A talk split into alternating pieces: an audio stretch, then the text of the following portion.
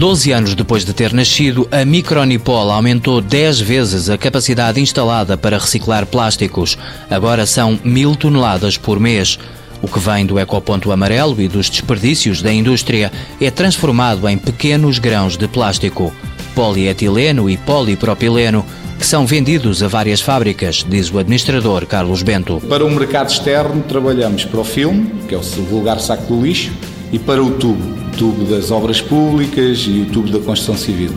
Eh, no mercado interno, trabalhamos também para a injeção, que é o material que faz os baldes da construção, eh, é uma pequena porcentagem residual, e trabalhamos eh, na injeção depois para peças mais nobres, e na extrusão de filme e na extrusão de tubo, obviamente. Estamos em todos os setores. A empresa começou a exportar ao fim de quatro anos de atividade. Espanha foi o primeiro destino. A Micronipol chegou a vender 40% para o país vizinho, mas no ano passado desceu para 12%. E este ano também não está fácil. 2012 quebrou muito mais do que o mercado português. O mercado português teve uma grande quebra em 2009 depois começou a consumir lentamente e o mercado espanhol em 2011 foi um bom mercado.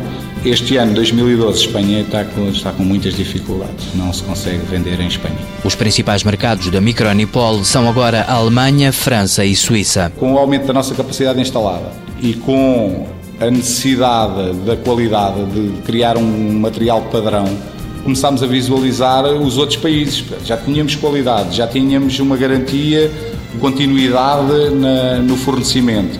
Começámos a procurar outros mercados, tivemos, procurámos, fomos falar com, com algumas fábricas, alguns fabricantes, apresentámos o nosso produto, foram feitos testes, foram aprovados começámos, começámos a, exportar e a relação é boa. Há dois anos a empresa foi apoiada por um projeto do CREN de apoio às exportações e investiu em equipamentos e num laboratório de qualidade.